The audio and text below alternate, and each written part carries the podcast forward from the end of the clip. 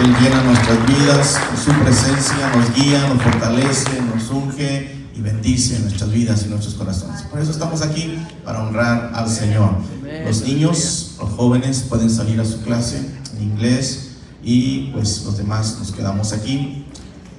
Y abran su Biblia en San Juan capítulo 10, versículos 27 y 28. Abran sus Biblias por ahí en San Juan capítulo 10, versículos 27 y 28. Y los jóvenes tienen ahí su clase en inglés, los niños también. Si usted no entiende español, este, ahí pásenle en la clase de, inglés, ahí pueden eh, orientarlo, llevarlo a su clase en inglés para que entienda la palabra. San Juan capítulo 10, versículo 27 y versículo 28.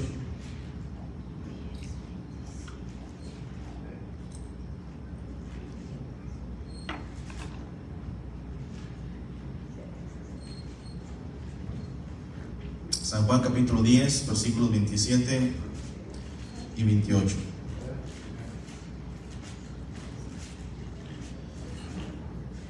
Hoy quiero hablar sobre el llamado de Cristo.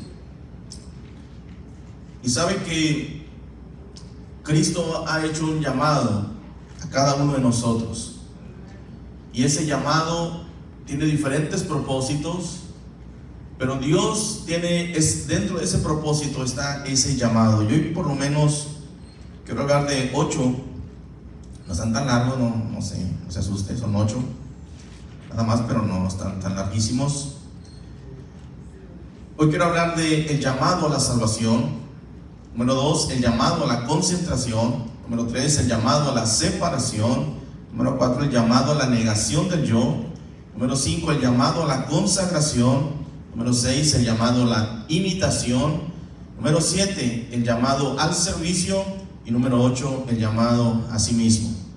Y todos estos llamados Cristo lo hace para cada uno de nosotros.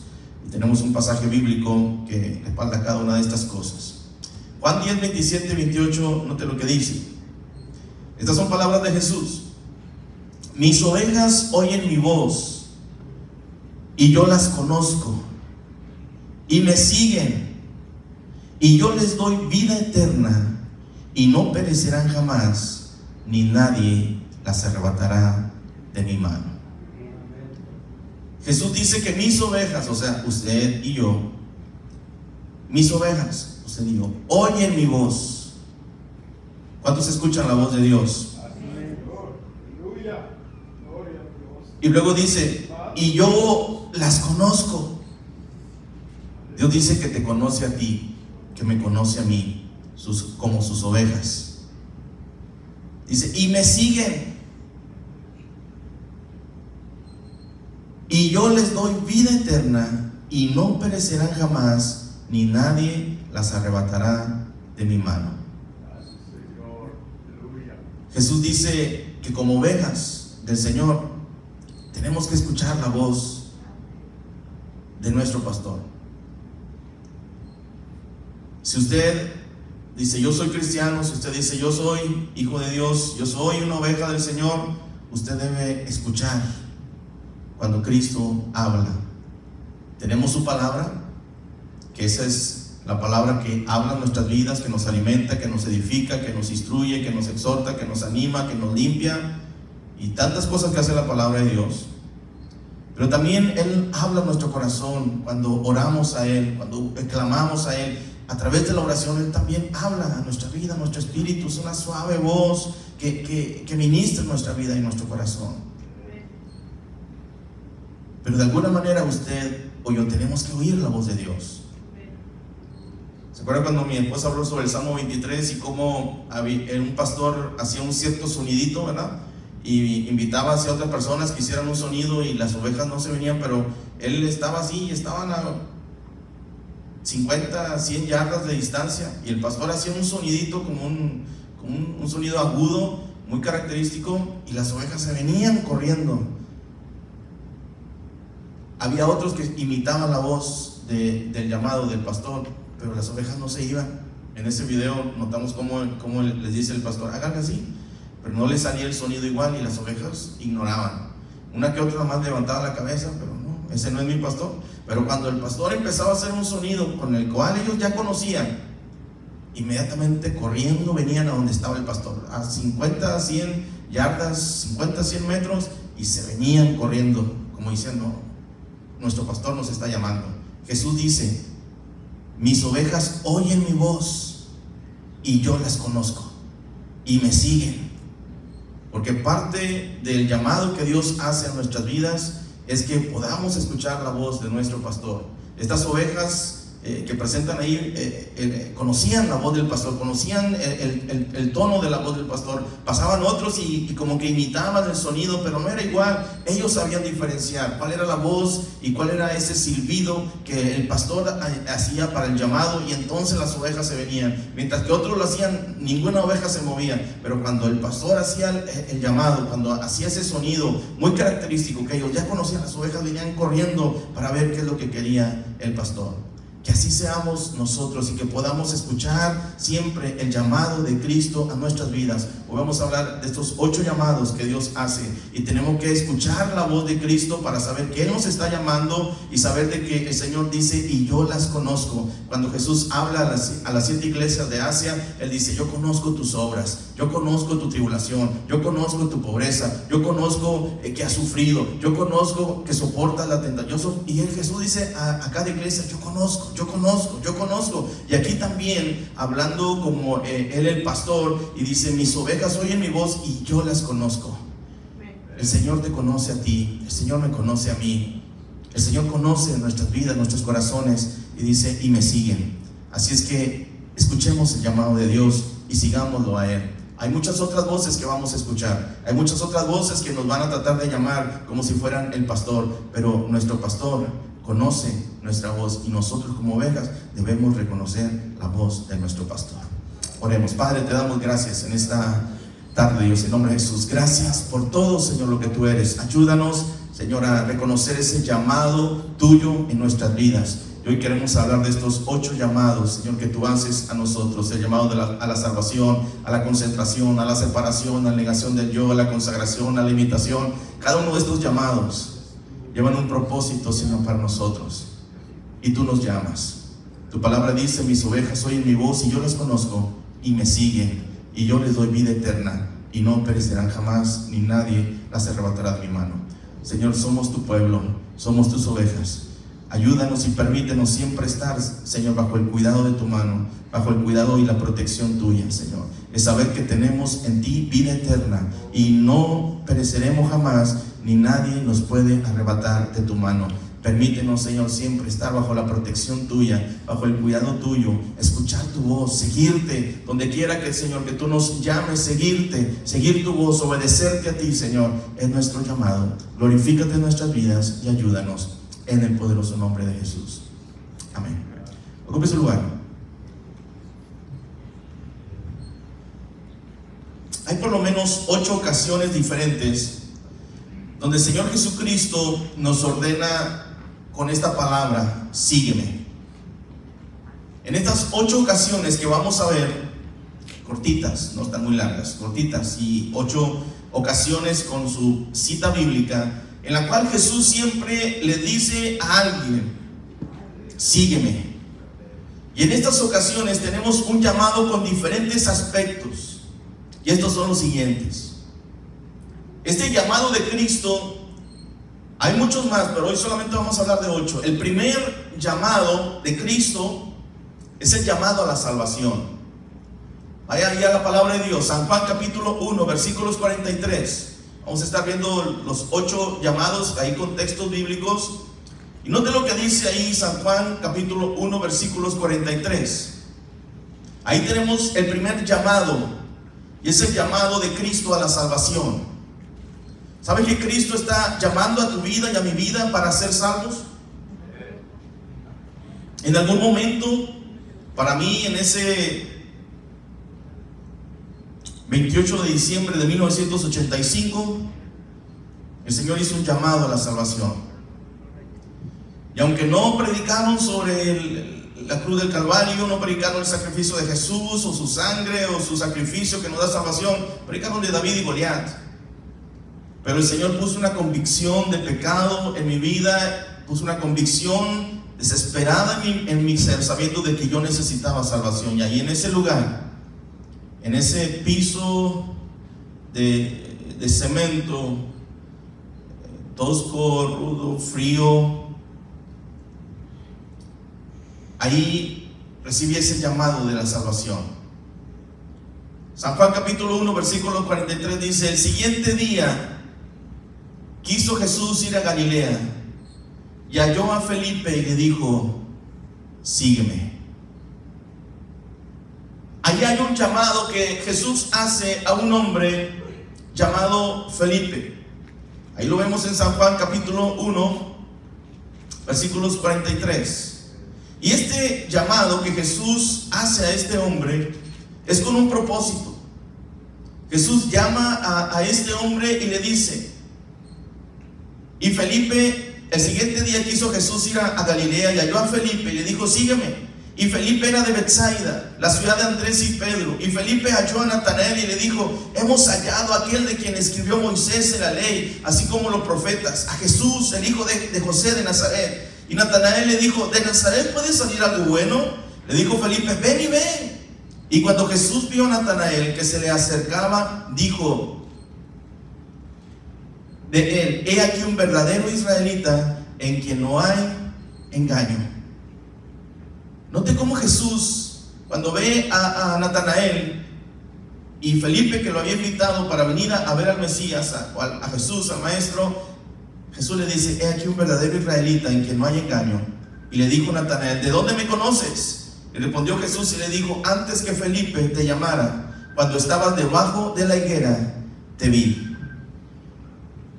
Ahí vemos cómo la omnipresencia de Jesús, el estar completamente donde él está en todo lugar y aún ahí cuando nadie lo podía ver y cuando eh, Natanael estaba ahí debajo de esa higuera, Jesús lo estaba viendo y le dice, antes que Felipe te llamara, cuando estabas debajo de la higuera, te vi.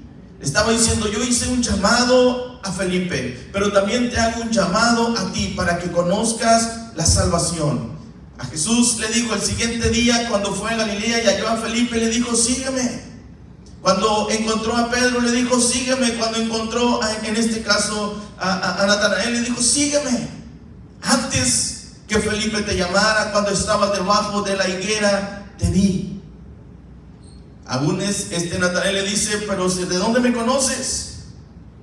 Y cuando Jesús le dice esto, seguramente algunos dicen que los judíos se sentaban debajo de las higueras y empezaban a orar o a reflexionar sobre las escrituras. Ahí debajo de la, higuera, con esas hojas tan anchas y en el calor del día, a veces se sentaban ahí, meditaban en las escrituras, oraban a, Dios. Seguramente Natanael estaba en su momento de meditación, de, adoración a Dios, o, leyendo, escudriñando las escrituras, y estaba en esa situación cuando Felipe llega con él y le dice, hemos encontrado a Jesús.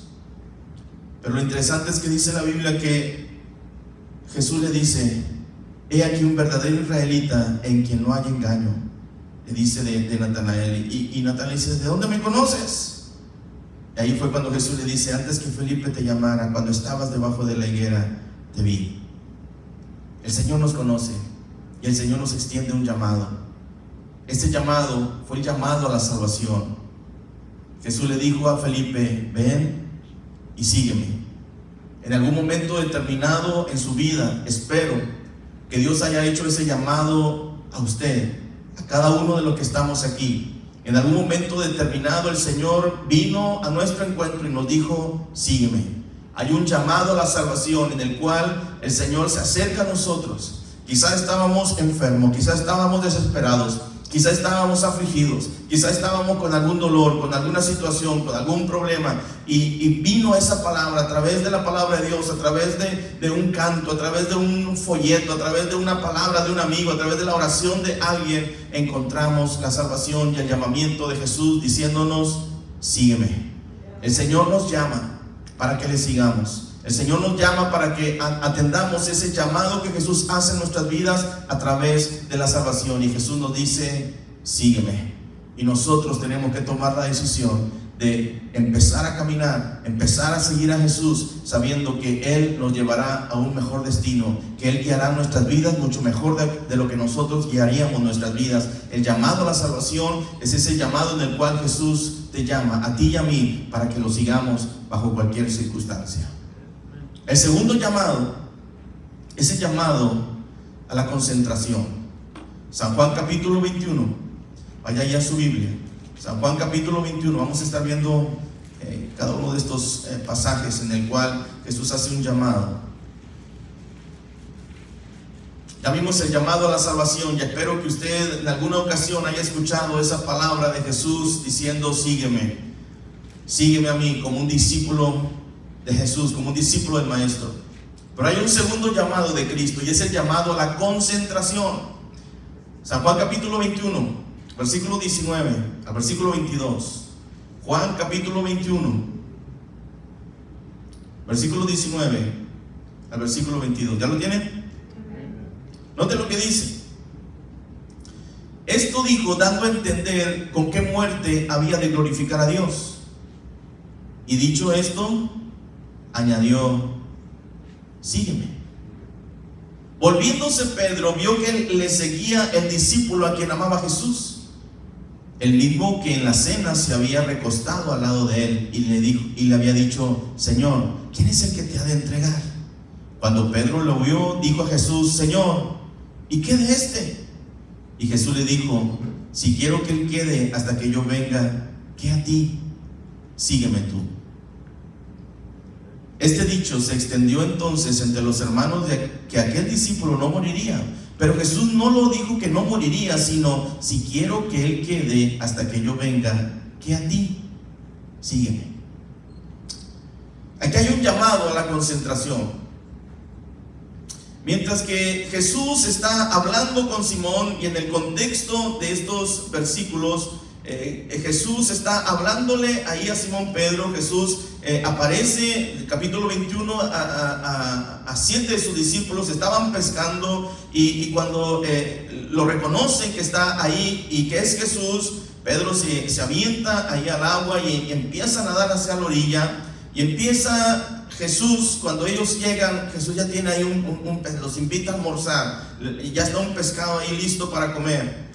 Y después de que comen, Jesús toma parte a Pedro y le dice ahí en el capítulo 21, versículos 15, cuando hubieron comido el pescadito ahí que Jesús les preparó, Jesús dijo a Simón Pedro, Simón, hijo de Jonás, ¿me amas más que estos?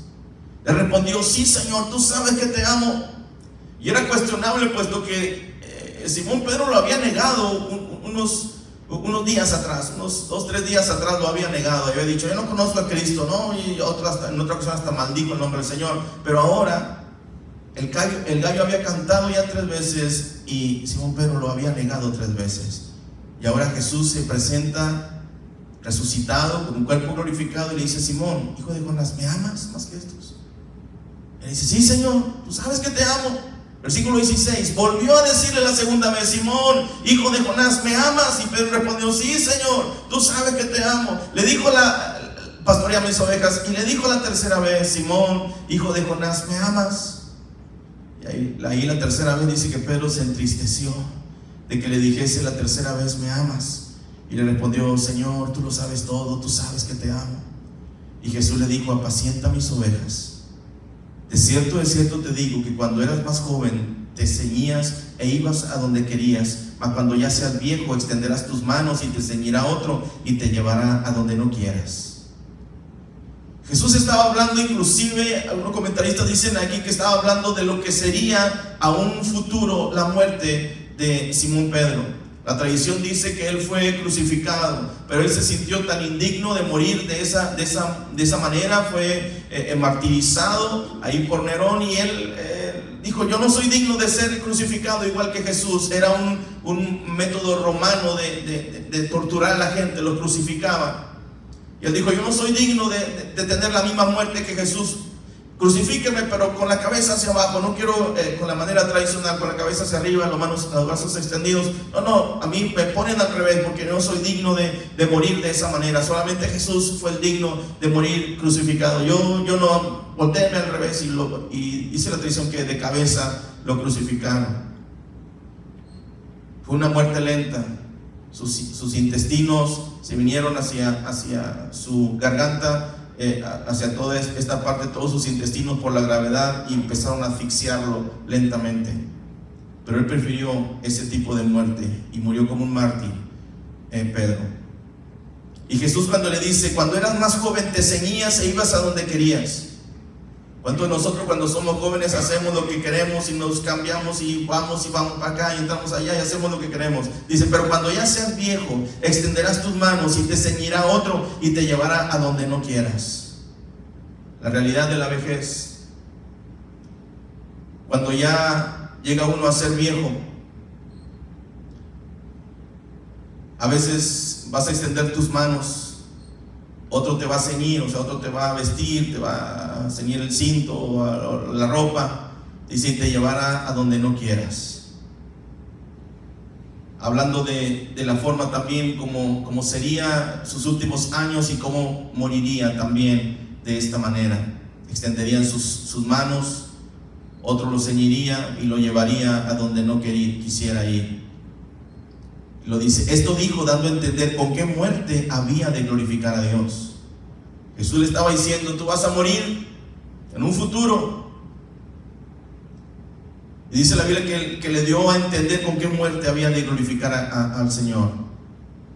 Y después de que le dijo todo esto, le dijo, sígueme.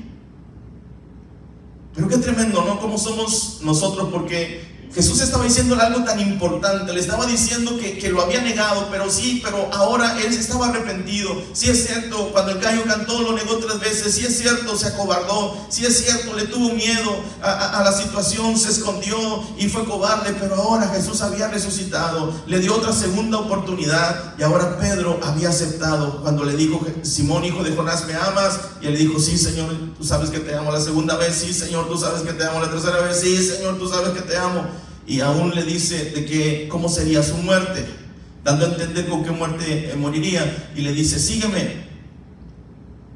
Pero ¿cómo somos cuando el Señor nos, nos llama y nos hace un llamado a la concentración y nosotros nos distraemos? El Señor estaba diciendo cosas importantes aún de lo que vendría en el futuro para Él. ¿Con qué muerte habría de glorificar al Señor? ¿Y sabe con qué sale Pedro? Versículos 20. Volviéndose Pedro, vio que le seguía el discípulo a quien amaba Jesús, el mismo que en la cena se había recostado al lado de él y le había dicho, Señor, ¿quién es el que te ha de entregar? Cuando Pedro le vio, dijo a Jesús, Señor, ¿y qué de este? El Señor le estaba diciendo a Pedro con qué muerte había de glorificar al Señor. El Señor le estaba poniéndose a cuentas con Pedro, diciéndole, Simón, hijo de Jonás, me ama más que estos, eh, eh, se estaba reconciliando, le estaba dando una segunda oportunidad para que demostrara su amor, para que en esta ocasión ya no se acobardara de que iba a morir quizá de, una manera eh, como mártir, dando a entender con qué muerte habría de glorificar al Señor. Y Simón Pedro sale con que, oye Señor, ¿y este qué? ¿Este que nos viene siguiendo qué? ¿Este que está aquí cerquitas, qué con él? Era Juan. Y Juan, el escritor de este evangelio, aclara que él solamente iba siguiéndolos, iba cerca. Y Pedro le dice, oye Señor, ¿y este qué? ¿Este que viene aquí? ¿Qué de este? Ni siquiera dijo que, qué pasa con este Juan. Nomás le dice, oye Señor, ¿y qué de este? Jesús le dijo, versículo 22, si quiero que Él quede hasta que yo venga, que a ti, sígueme tú. Como a veces cuando había algo tan importante que el Señor le estaba diciendo a Pedro, y Pedro se distrae, se desconcentra completamente y empieza ya no a hablar de lo que él tendría que hacer, con qué muerte habría de glorificar al Señor, sino que ahora le interesa quién es el que está siguiéndolos y, qué, está haciendo ahí. Por eso le dice, cuando Pedro lo vio, dijo a Jesús, Señor, ¿y qué de este? ni siquiera le puso, le dijo su nombre. ¿Y qué de Juan? Mamá dijo, ¿y qué de este? Jesús le dijo, si quiero, si yo quiero que él quede hasta que yo venga, que a ti, sígueme tú. Diciendo, ¿sabes qué? No te desconcentres, estamos hablando de algo importante, estamos hablando que, que, quieres reconciliarte conmigo, estamos hablando de que nunca más te vas a cobardar, estamos hablando de que vamos a, vas a morir como un mártir, estamos hablando de qué manera vas a glorificar al Señor a través de tu muerte, estamos hablando de que nos estamos reconciliando porque tú te acobardaste y me dejaste. Y ahora me están preguntando, ¿qué, qué, qué pasa con Juan? Concéntrate. Si quiero que Él quede hasta que yo venga aquí a ti, sígueme tú. A veces estamos tan, tan distraídos con cosas que, que no valen la pena, que nos distraemos y Dios nos hace un llamado a la concentración. Para que nos concentremos en lo que Él quiere de nosotros, en lo que el propósito que Dios quiere con nosotros. Nosotros vamos a responder por nosotros mismos delante del Señor. No vamos a estar, bueno, ¿y aquel qué, Señor? Oh, mira, aquel no ora tanto. Oh, mira, Señor, y aquel otro no hace las cosas. Mira, aquel no te ama como yo. Mira, aquel otro no. Jesús le dice, si quiero que Él quede hasta que yo venga, ¿a ti qué? Sígueme tú. Somos muy fáciles para desconcentrarnos. Somos muy fáciles para distraernos. El enemigo usa eso para distraernos del propósito, de llegar a la meta que es Jesucristo de la meta que es Jesucristo y llegar hacia esa meta hasta el final, hasta las últimas consecuencias. Jesús dijo, sé fiel hasta la muerte, la iglesia de Éfeso, sé fiel hasta la muerte y yo te daré la corona de la vida. Pero tienes que ser fiel hasta la muerte. Va a haber en ese transcurso, hasta que llegue la muerte, va, a haber muchas situaciones que te van a distraer. Pero sabes, yo te hago un llamado a la concentración. En vez de preocuparte por lo que eh, tu hermano va a hacer, o lo que Dios esté haciendo en otros. Nos debemos enfocar en el mandamiento que Jesús nos dice, el, mandamiento y el llamado que Jesús nos dice cada día, sígueme. En vez de preocuparnos por lo que Dios está haciendo con mi hermano, con mi hermana o con mi otro hermano, con el hermano que está a mi lado aquí en la iglesia, en vez de preocuparnos por lo que Él va a hacer eh, eh, en esta persona o en la otra, nos debemos enfocar en el mandamiento que Jesús nos dice, sígueme. Hay un llamado a la concentración. No te distraigas, hermano. No te distraigas pensando que el otro no es tan santo y que tú eres más santo, o que aquel es más o menos medio santo y empezamos a juzgar y a, ver que aquel, aquel no merece la salvación, aquel no merece ir ante el Señor, aquel no merece el cielo. Jesús le dijo, cuando Pedro le dijo, Señor, ¿y este? ¿Qué de este? ¿Qué de este? Ni, siquiera fue digno Pedro de decirle, ¿y qué de Juan? Ni siquiera por su nombre. La, mamá le dijo, ¿y qué de este? Jesús le dijo, si quiero que él quede hasta que yo venga, ¿qué a ti? O sea, ¿qué te importa? Usted, me hubiera que le hubiera dicho, ¿y a ti qué te importa, Pedro? Sígueme tú. Concéntrate. No te distraigas lo que yo voy a hacer con Juan, a ti no te importa. Yo, yo tengo un propósito para Juan, yo tengo un llamado para Juan. Te lo hubiera dicho, yo le voy a revelar el libro de Apocalipsis a Juan, pero tú, tú no te preocupes, tú, enfócate, tú sígueme. Yo tengo un propósito para Juan y tengo un propósito para ti. Te estoy hablando de qué manera vas a glorificar al Señor con tu muerte. ¿Cómo va a impactar a lo que, a lo que vean ahí? Eh, ¿Cómo vas a, ser fiel hasta la muerte? Eso es lo que te debe de, de importar. Enfócate. Hay un llamado a la concentración. Hay muchas cosas que nos van a distraer, hermano, pero enfóquese. Hay un llamado a la concentración. No nos corresponde a nosotros estar diciendo si aquel es digno o la otra persona es digna, o si aquel la va a hacer o aquel va a llegar al cielo. El Señor no puede decir lo mismo que a Pedro. Si quiero que esta persona haga o lo que haga o lo que yo quiera hacer, que a ti. No espere que el Señor le diga, a ti qué te importa, sígueme tú. Yo tengo un plan para él y también tengo un plan para ti, también tengo un plan para el otro y tengo un plan para el otro. Pero sabes, tú no tienes que preocuparte por eso. Es un trato entre yo y él, entre yo y ella. Tú sígueme. Luego hay un tercer llamado. Es el llamado a la separación. Mateo capítulo 8, versículo 22. Mateo capítulo 8, versículos 22. Jesús ahí hace un, tercer llamado.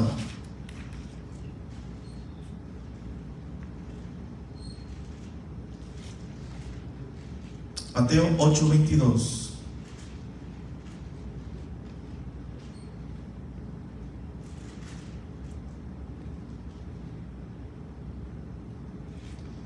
Mira, para que le entienda mejor desde el 18. Mateo 8, 18 hasta el 22. Dice, viendo Jesús viéndose Jesús rodeado de mucha gente, mandó pasar al otro lado y vino un escriba y le dijo, maestro, te seguiré a donde quiera que vayas. Y Jesús le dijo, las zorras tienen guaridas y las aves de los cielos nidos, mas el Hijo del Hombre no tiene dónde recostar su cabeza. Otro de sus discípulos le dijo, Señor, permíteme que vaya primero y entierre a mi Padre. Y Jesús le dijo, sígueme, deja que los muertos entierren a sus muertos.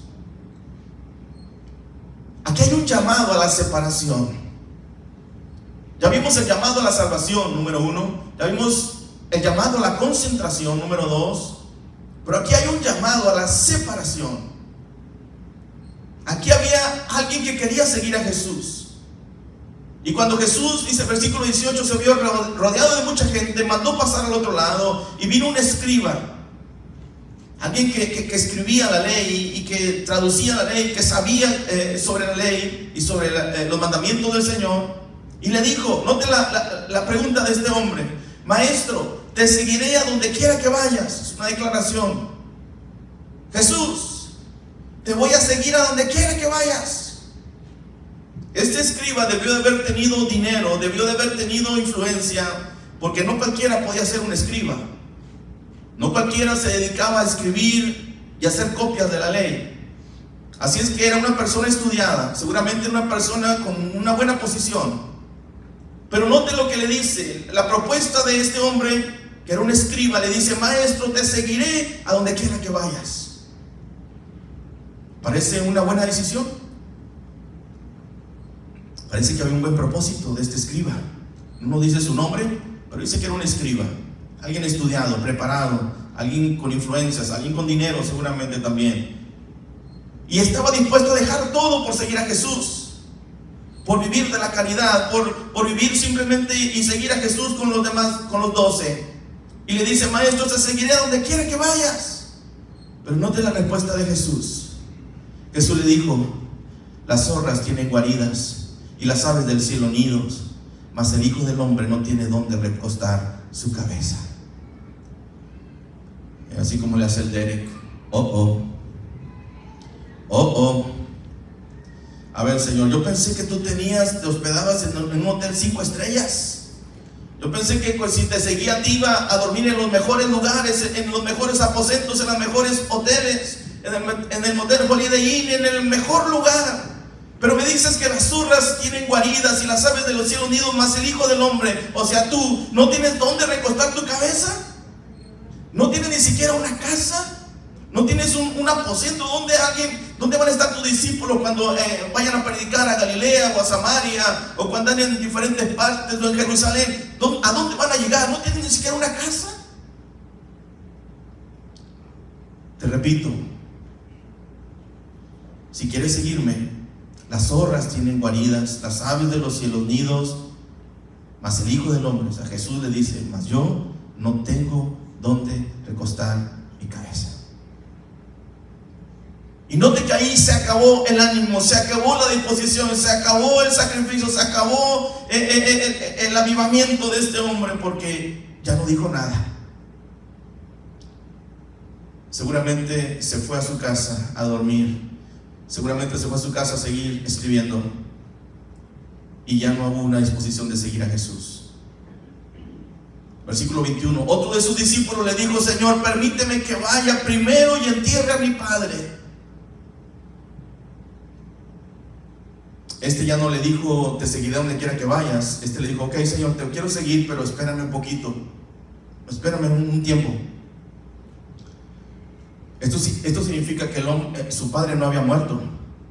Quizá era un anciano, quizá no tan anciano, pero este hombre, la propuesta de este hombre a, diferencia del, escriba, es, maestro, te seguirá donde quiera que vayas. Este no le dijo, te seguirá donde quiera que vayas, le estaba diciendo, te voy a seguir, pero permite que primero vaya y entierre a mi padre.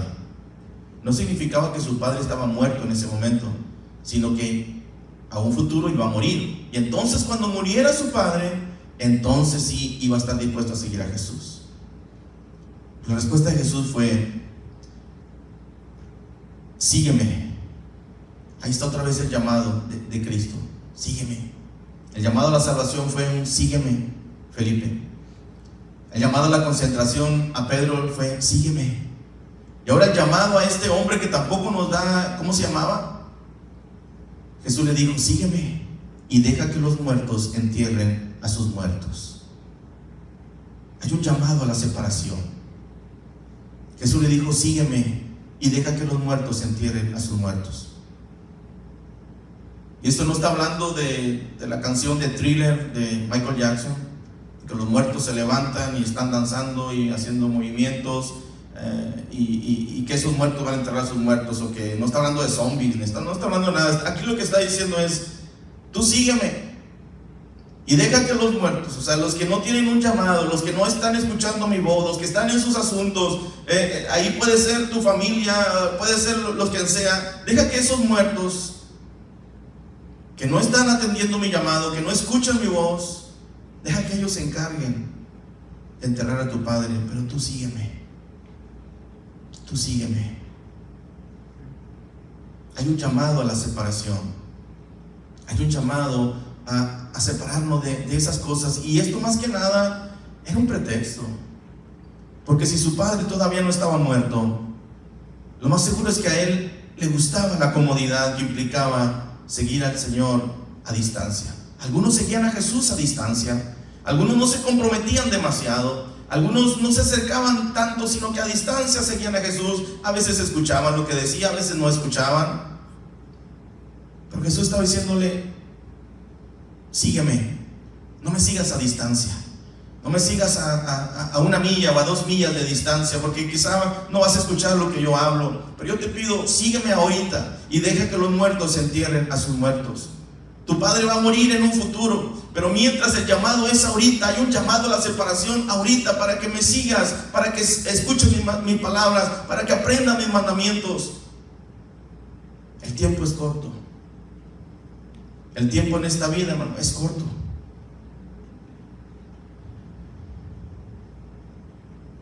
Y necesitamos saber que el Señor nos está llamando. Hay un llamado a la separación. Sígueme. Deja que los muertos se entierren a sus muertos. Hay otros que se van a ocupar de eso.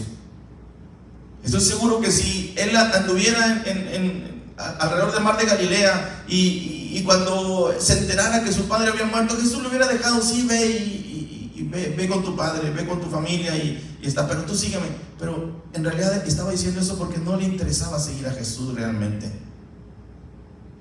Había un costo y no estaba dispuesto a hacerlo. Igual que el escriba que te, voy a seguir donde quiera que vayas y cuando le dijo no tengo ni donde recostar la cabeza, se acabó el ánimo y se acabó el gozo. Y ahora este le dijo, sí te voy a seguir, pero deja que primero se muera mi papá y luego después ya eh, arreglo el funeral y lo entierro, entonces te voy a seguir. ¿Y quién le daba la seguridad de que este hombre iba a vivir? ¿Qué tal si se moría primero que el papá? Y se perdió la oportunidad de seguir a Jesús. Hay un llamado a la separación. El Señor nos llama a ese llamado a la separación, en el cual le digamos al Señor, sí Señor, hoy es el tiempo, hoy quiero seguirte, hoy quiero servirte. Hay un cuarto llamado y es el llamado a la negación del yo. Mateo capítulo 16, versículos 24. Mateo capítulo 16, versículos 24. Allí encontramos Mateo 16, 24, capítulo 16, versículos 24, ahí hay un cuarto llamado y es el llamado a la negación del yo.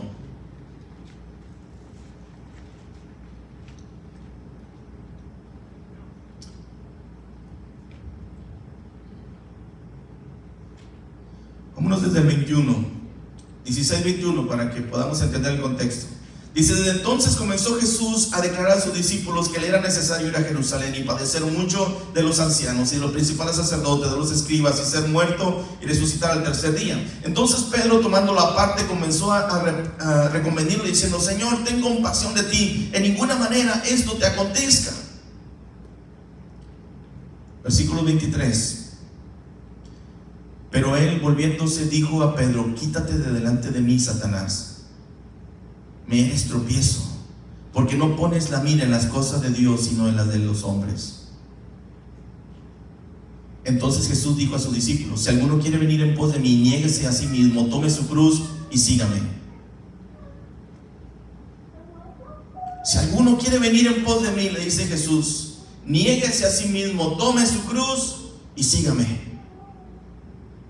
El cuarto llamado de Cristo es, es un llamado a, la negación del yo, a negarte a tus intereses, a negarte a lo que a ti te gusta. Cuando Jesús empieza a declarar que era necesario ir a Jerusalén y padecer de, eh, los ancianos y de los sacerdotes y los, eh, los escribas y todo esto y ser muerto y resucitar, Pedro inmediatamente le dice, Señor, ten compasión de ti. En ninguna manera esto te acontezca. No vayas a Jerusalén. ¿Para qué vas si te van a hacer todo esto y te van a crucificar y te van a matar y te van a hacer cuantas cosas? No vayas, ten compasión de ti. Me asombra la respuesta de Jesús en el versículo 23. Como le dice a Pedro, quítate delante de mí, Satanás, me eres tropiezo.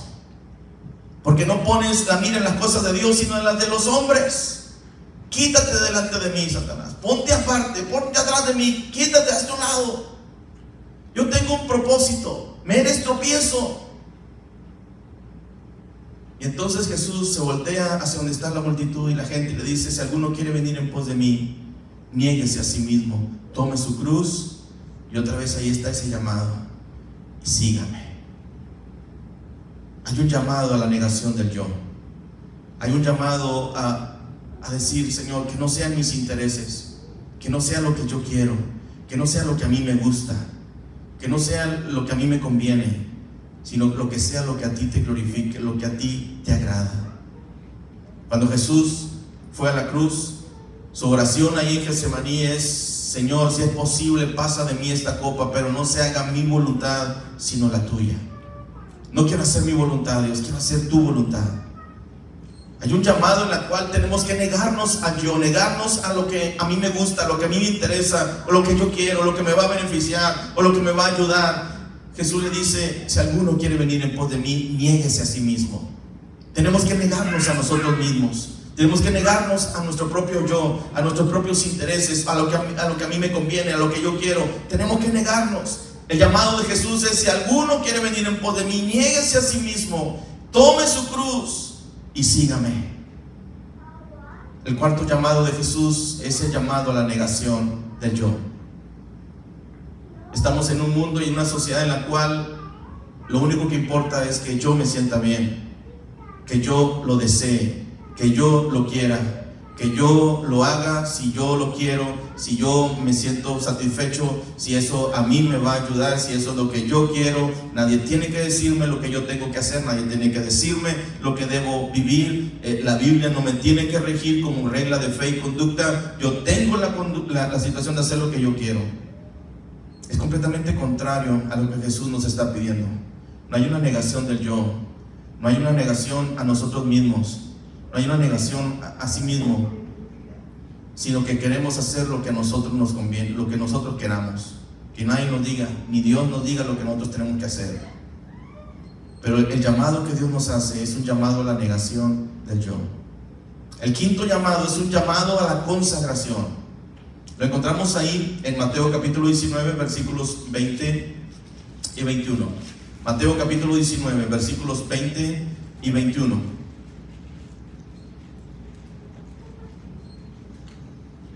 Ahí viene otro, otra persona que está dispuesta a seguir al Señor.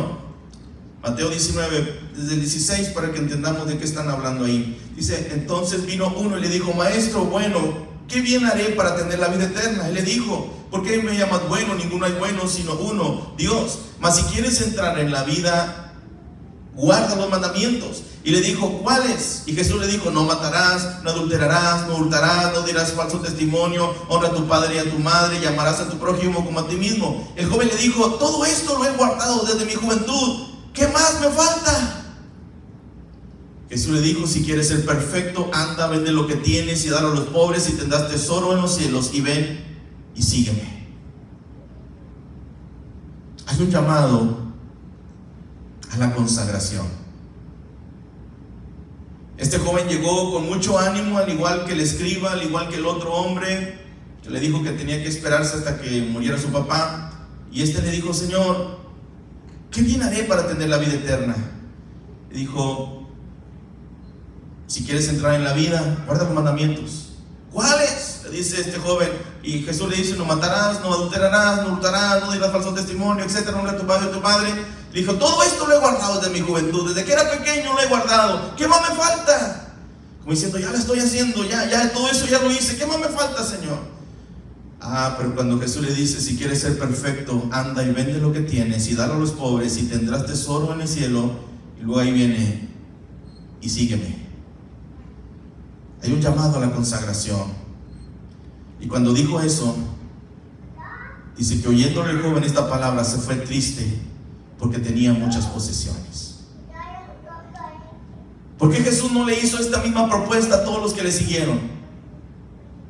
¿Por qué no a todos les dijo, vendan todo lo que tengan y denlo a los pobres y luego ya se vienen y me siguen? Es que Jesús sabía lo que había en el corazón de este hombre, de este joven rico. Jesús sabía que este joven amaba más las riquezas que el deseo de seguir al Señor. Y el hecho de enorgullecerse que había guardado los mandamientos de Dios desde su juventud y que nunca había matado, no había adulterado, no había robado, no había dicho falso testimonio, que honraba a su padre y a tu madre. Está bien, lo había hecho, pero en realidad había una religiosidad en él porque había algo que le estaba estorbando, ese amor al dinero. Y la Biblia dice que raíz de todos los males es el amor al dinero. La Biblia dice el versículo 22 que cuando yo este joven, estas palabras que Jesús le dijo, si quieres ser perfecto, anda y vende lo que tiene y a los pobres, dice que inmediatamente se fue triste porque tenía muchas posesiones. Jesús tenía gente rica que le servía y que le seguía. Abraham fue muy rico también.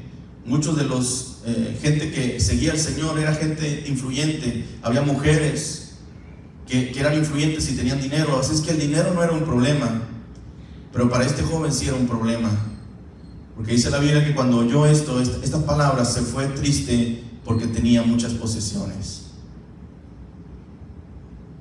Y donde está tu corazón,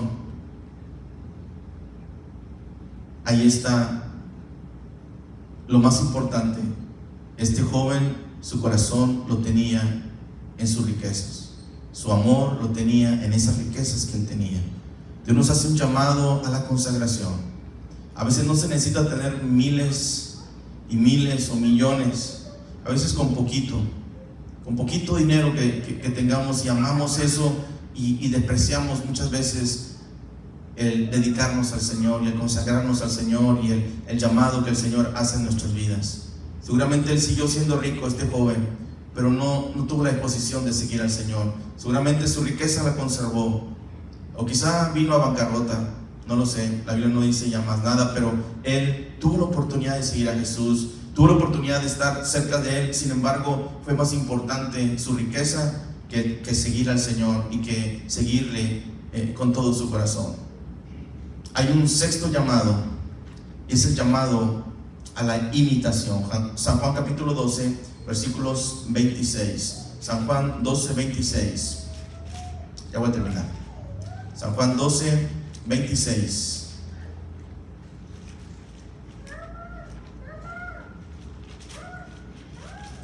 ¿Ya lo tienen? Juan 12, 26. Hay un llamado a la imitación. 12, 26. Desde el 23 dice, Jesús le respondió diciendo, ha llegado la hora para que el Hijo del Hombre sea glorificado. De cierto, de cierto digo que si el grano de trigo no cae en la tierra y muere, queda solo. Pero si muere, lleva mucho fruto. El que ama su vida la perderá y el que aborrece su vida en este mundo, para vida eterna la guardará. Si alguno me sirve, sígame. Y donde yo estuviere, allí también estará mi servidor. Si alguno me sirviere, mi Padre le honrará. En el contexto dice que había unos griegos. Algunos leen mal y dicen, había unos gringos. No, no eran gringos, eran griegos. Había unos griegos entre los cuales habían subido para adorar a la fiesta. Y estos se acercaron a Felipe, que era de Bethsaida, y, le rogaron diciendo, eh, Señor, quisiéramos ver a Jesús. Y Felipe fue y se lo dijo a Andrés, y entonces Andrés a Felipe, y se lo dijeron a Jesús y Jesús le respondió, ha llegado la hora para que el Hijo del Hombre sea glorificado. De cierto, de cierto digo que si el grano de trigo no cae en la, tierra y muere, queda solo, pero si muere, lleva mucho fruto. El que, me, el que ama su vida la perderá y el que aborrece su vida en este mundo, para vida eterna la guardará. Y luego dice, si alguno me sirve, sígame. Y donde yo estuviere, ahí también estará mi servidor. Y si alguno me sirviere, mi Padre le honrará. Hay un llamado a la imitación. Si alguno me sirve, dice Jesús, sígame. Hay alguien que quiere servirme, sígame. Y donde yo estuviere, ahí también estará mi servidor. Y si alguno me sirviere, dice mi Padre le honrará. Jesús dice, si alguno deja lo que, lo que está haciendo, si alguno deja algunas cosas que son importantes y me sirve, mi Padre le va a honrar. Mi Padre le va a honrar. Hay un llamado a la imitación. Jesús estaba diciendo, si alguno me sirve, sígame. Y donde yo estuviere, allí estará también mi servidor. Y si alguno me sirviere, mi Padre le honrará. Si tú honras a Dios, Él te va a honrar. Cuando tú le dedicas su tiempo, cuando tú le dedicas su amor, le das de tu amor, de tu tiempo, cuando amas al prójimo, cuando bendices al prójimo, hay un llamado a la imitación. Jesús hizo eso, dio libertad a los cautivos, sanó a, los enfermos, a, los que estaban presos los liberó, presos de, cautividad, de pecado y tantas cosas. Hay un llamado para que imitemos al Señor. Si alguno me sirve, sígame, dice Jesús, y donde yo estuviere, allí también estará mi servidor, y si alguno me sirviere, mi Padre le honrará. El Señor va a honrar nuestras vidas cuando tomamos la disposición de imitar lo que Jesús nos ha llamado a hacer, hay un llamado a la imitación. La séptimo llamado, termino, es el llamado al servicio. El Señor siempre eh, nos llama también para que le sirvamos. Mateo capítulo 4, versículos 18 al 22. Mateo capítulo 4, versículos 18 al 22. Dice que vio Jesús a dos hermanos, Pedro y Andrés y les dijo, venid en pos de mí y os haré pescadores de hombres. Ellos entonces, dejando al instante las redes, le siguieron. Y pasando de allí, vio a otros dos hermanos, Jacobo, hijo de Zebedeo, y Juan, su hermano, en la barca con Zebedeo, su padre, que remendaban sus redes, y los llamó. Y ellos, dejando al instante la barca y a su padre, le siguieron. Juan. Mateo 4, 18 al 22. Qué tremendo es cuando a veces Dios llama a algunas personas. Dice la Biblia que Dios vio a dos hermanos, a Pedro y a Andrés. Y note las palabras, venid en pos de mí y os haré pescadores de hombres. Ellos estaban ahí eh, pescando, estaban ahí con sus redes. Y Jesús les dice, venid en pos de mí y os haré pescadores de hombres. Y ellos entonces, dejando al instante las redes, le siguieron. Note que ellos no dijeron, deja que primero se muera mi padre, entonces te, seguimos. Eh, eh, eh, Señor, te voy a seguir, pero si no tienes dónde dormir, entonces no te voy a seguir, como los que hemos visto anteriormente. La Biblia dice que cuando Jesús pasa y los ve, le dice, vengan en pos de mí, los voy a hacer pescadores de hombres. La Biblia dice que entonces, dejando al instante las redes, le siguieron. Ese es un llamado. Porque ellos obedecieron. Hay un llamado al servicio y ellos obedecieron inmediatamente. Dice que pasando de ahí había otros dos hermanos, Jacobo, hijo de Zebedeo, y Juan, su hermano, en la barca con Zebedeo, su padre, que remendaban sus redes. Y pasa lo mismo, los llamó.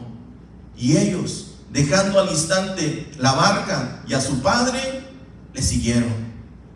Estos tampoco le dijeron, pues deja primero y, vendemos la barca y deja primero y entierra a mi padre, deja primero y... No, no, no. Dice que dejando al instante la barca y a su padre, le siguieron. Hay un llamado al servicio. Hay un llamado para que sirvamos al Señor con todo nuestro corazón. Pretextos como lo, hicieron los demás, el escriba y el otro que, era, que era rico y el otro que, que, estaba dispuesto a seguir al Señor, pero cuando no había donde dormir, ahí ya no, ya no quiso seguir al Señor. Pero Pedro y Andrés dice que al instante, cuando Jesús les dice, venid en pos de mí, os haré pescadores de hombres, ellos al instante dejaron las redes y le siguieron. Luego Jacobo, hijo de Zebedeo, y Juan también pasa Jesús por ahí y les dice, síganme. Y dejando al instante la barca y a su padre, le siguieron. Cuando mi esposa y yo recibimos el llamado, ahora quiero especificar que no, todo, no todos los llamados son para dejarlo todo y, y dejar al padre y madre y dejar irse. No todos los llamados son así. Estos fueron llamados muy específicos, iban a ser discípulos. Y después serían los predicadores de ese tiempo. En nuestro caso, éramos jóvenes, solteros y recibimos ese llamado. Y seguimos al Señor, fuimos a la escuela bíblica, nos preparamos para, para su servicio y, y, después ahí se dieron las cosas. Eh, conocí a mi esposa, después nos casamos y juntos empezamos a, a trabajar ahí en Zacatecas, después en Morelos y, y luego acá, pero, pero hemos obedecido el llamado. En nuestro caso fue un llamado para, para servir completamente al Señor. Dejar los estudios que, que, teníamos, dejar las, las profesiones o dejar las cosas que estábamos haciendo, dejar la familia inclusive, por un llamamiento específico que el Señor había hecho en nuestras vidas. Ahora, no todos tienen este llamamiento.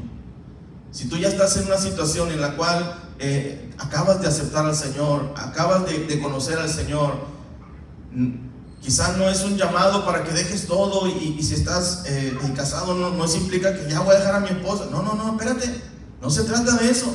Se trata de que ahora que estás conociendo al Señor, ahora juntos van a crecer, van a madurar. Al rato vendrán dones, al rato vendrán ministerios. Solo el Señor sabe lo que vendrá en el futuro. Y el Señor quizá te llame en un futuro, pero ahorita es necesario que crezcas en un servicio hacia el Señor, que aprendas a servir al Señor, que aprendas a, a, seguirle bajo cualquier circunstancia, que no, que no haya pretextos en nuestra vida, que, que el hecho de que estés casado es Señor, junto con mi esposa, junto con mi esposo, vamos a seguir sirviendo, a, a seguir adorándote, mi familia eh, te va a servir y decir como Josué, mi casa y yo serviremos al Señor, mi casa y yo juntos vamos a servir al Señor. El llamado al servicio es para todos, no, esto no implica para que dejes todo y, y dejes a la esposa, y no, no, no. Ha habido situaciones en las cuales evangelistas que que son los que se dedican a veces a estar en iglesias, en iglesias y, y, todo, y están casados o tienen hijos y dicen, no, es que el Señor me ha llamado. Mujer, ahí quédate, yo, yo tengo un llamado. No, no, espérate. Así no se hacen las cosas. Así no se hacen las cosas. Si tú tienes un llamado, Dios también va a ponerle esa misma inquietud al esposo y a la esposa y, y de alguna manera va a ser el Señor para que trabajen juntos. A veces el esposo tiene ese, ese, llamado o esa intención, pero la esposa no. Y mientras que la esposa no tenga el mismo sentir, tú no te puedes mover y puedes decir, bueno, si tú no quieres, entonces te quedas, yo ya me voy. Eso ya vamos a provocar una situación problemática por no saber discernir lo que, lo que el Señor nos está diciendo. El Señor nunca va a querer que tú dejes a tu esposa por irte a predicar el Evangelio. La Biblia dice que si nosotros no, no somos buenos administradores de nuestra casa, ¿cómo vamos a poder administrar al pueblo de Dios, al reino de Dios? ¿Cómo si dejas a tu esposa por el ministerio, por irte a predicar, vas a hacer lo correcto? Eso no es lo correcto. ¿Cómo vas a dejar a la esposa y a los hijos sin comer y sin eh, cuidado y sin atención porque tú andas predicando por todas partes? Eso es estar fuera de orden, eso es completamente algo que, el Señor no te está pidiendo. O sea, nunca pediría que, dejes a, a, a, tu esposa y te vayas por tu lado y hagas lo que tú quieras. Eso no es escuchar el llamado de Dios. Significa que estemos en la actitud de servir al Señor. Si estás soltero, esa es otra cosa. Si estás soltero y encuentras y Dios eh, te dice que le sigas y tú estás convencido que ese es el llamado, como nos ocurrió a mi esposa y a mí, síguelo, estás soltero, no, no, no hay problema.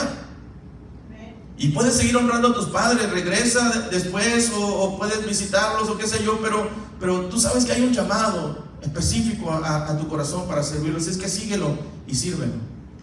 Pero si estás casado, las cosas son diferentes. Hay evangelistas que dejan a sus mujeres y se van a predicar. De repente ya se encuentran a otra y agarran a una segunda.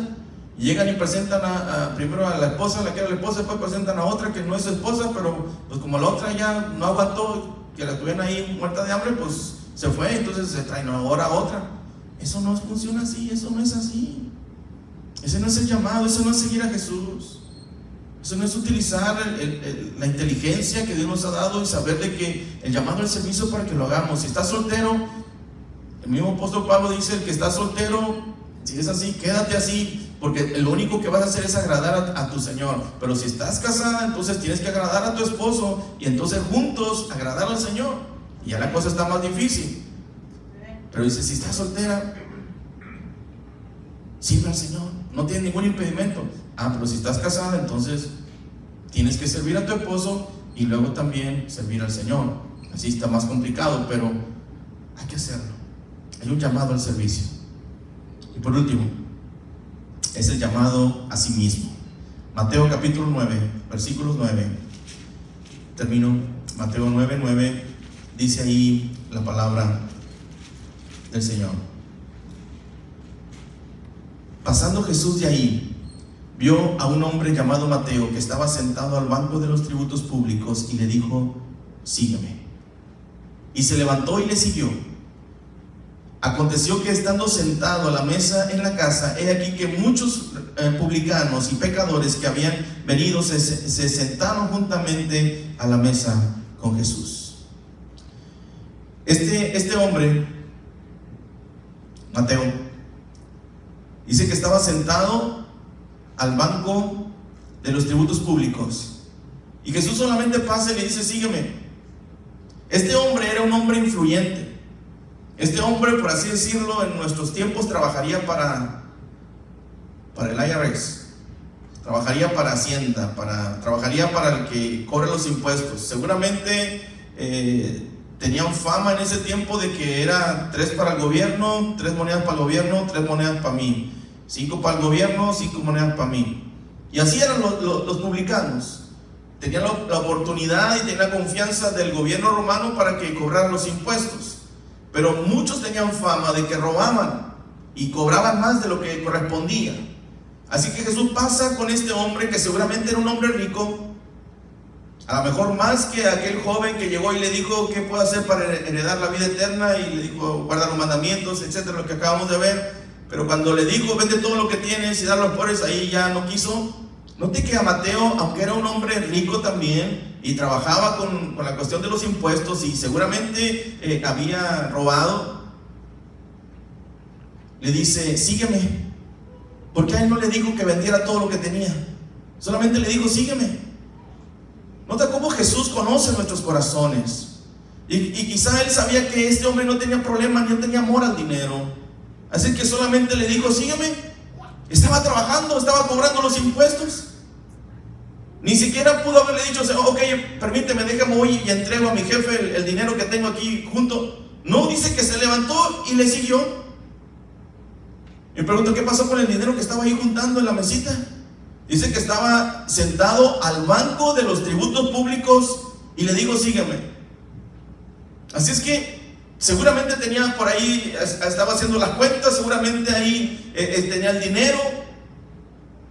Y Jesús no le dijo, ve y vende todo lo que tienes o eh, darlo a los pobres o lo que sea, pero Jesús sabía el, el corazón que tenía Mateo, que al final le siguió. Le dijo, sígueme. Dice que se levantó y le siguió al instante. El Señor hace un llamado a nosotros mismos. Jesús le hizo un llamado a Mateo, un llamado a sí mismo. Jesús nos llama. Hagamos a un lado los pretextos. Hagamos a un lado todas las cosas. El hecho de que estemos casados, ese no es un pretexto para servir al Señor. El hecho de que ya no estoy tan joven, ese no es un pretexto para seguir al Señor. El hecho de que tengo hijos, ese no es un pretexto para seguir al Señor. Tú puedes seguir al Señor estando casado, eh, tener esposa, tener esposo, tener hijos, eh, tener poco dinero, tener mucho dinero, tener lo que sea. El llamado es un llamado a nosotros mismos para que sigamos al Señor. Porque yo creo que el Señor es digno de que le demos lo mejor de nosotros. lo mejor de nuestra vida, lo mejor de nuestro tiempo, lo mejor de nuestra adoración, lo mejor de nuestros años. Hay un llamado a sí mismos para que le sigamos al Señor. Jesús pasa con Mateo y le dice, sígueme. Y se levantó y le siguió. El Señor nos está llamando hoy para que le sigamos, para que le sirvamos y para que honremos su vida con cada uno de nuestros actos. Póngase en pie. Vamos a ver.